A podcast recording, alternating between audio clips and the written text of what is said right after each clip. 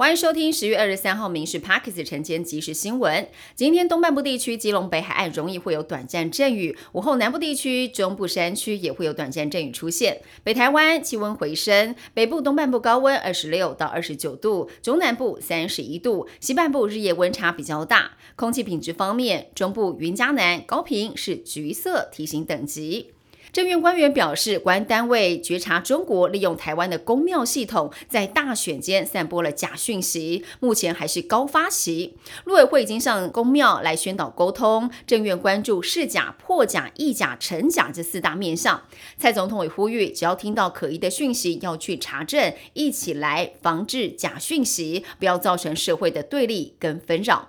无党籍总统参选人郭台铭八月展开连署的时候，被外界给质疑红海大股东的身份，恐怕被中国给施压。当时郭台铭强势的回应，如果因此被中共没收红海的财产，会说请便。而现在富士康在中国的多家重点企业被中国税务部门找上门，进行了税务跟土地的稽查。红海是发布重讯，强调会配合调查。很多汽车驾驶都有靠内侧车道直行到红灯暂停，才发现车子陷入了左转车道的经验。地方呼吁设置偏心式的左转车道，这个声浪越来越高，就是让左转车辆接近路口的时候，逐渐开入专用车道来待转，就不会挡住后方直行车的道路安全设计。交通部表示鼓励的态度，欢迎地方来申请补助。十二项护理人力政策准备计划全面启动，其中夜班费奖励是落实三班互并比人力到位的一个重要政策。卫福部表示，夜班费的奖励预计在明年元旦上路，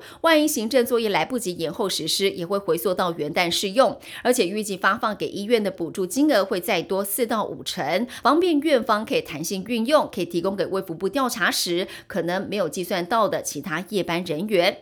又传出了登山客遭到虎头蜂蛰伤的意外。逢甲大学二十四个人到嘉义阿里山乡水漾森林来登山，遭到虎头蜂的攻击，九人被蛰伤。新北市双溪区有七人被蛰伤。因为秋天是虎头蜂主找繁殖的季节，警戒性提高会变得更加的凶猛，所以避免穿黑衣上山，同时尽量减少在这段期间从事登山的活动，以免遭到蜂蛰。茶叶蛋是不少人喜爱的早餐，但最近有人把槟榔渣丢进超商的茶叶蛋的电锅里，还嬉笑打闹拍下来发现实动态，就像是日本寿司郎舔屏事件的翻版。律师表示，如果这个行为害大家以后都不敢去超商买茶叶蛋，就要负担间接的损害赔偿，恐怕会破百万。现在超商也打算要提高了。